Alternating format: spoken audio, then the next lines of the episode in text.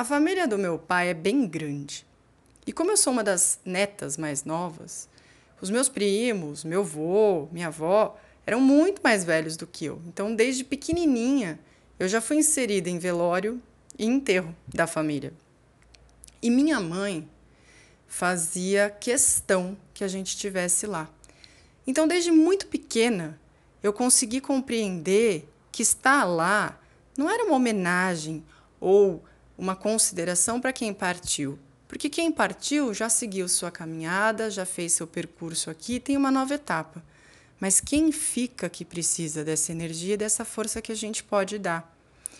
Então eu sempre vi minha mãe solícita, perguntando: precisa disso, precisa daquilo, quer que eu vá, quer que eu não vá. E quando ela não pôde mais andar, ela fazia meu pai fazer isso. Então eu assisti muito essa cena em casa. E ultimamente tem acontecido algumas situações que envolvem velório e enterro.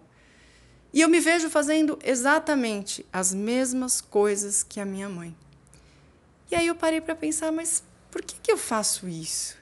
E aí veio na minha cabeça exatamente minha mãe, disponível, solícita, prestativa, querendo estar lá e mostrando para a gente desde pequena que sim, não era para fugir disso, que a gente precisava viver e aproveitar a vida até aquele momento.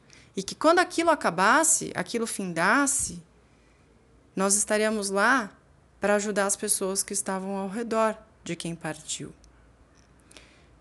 Isso foi tão forte, mas tão forte, que eu sempre faço questão de seguir esse ritual da minha mãe.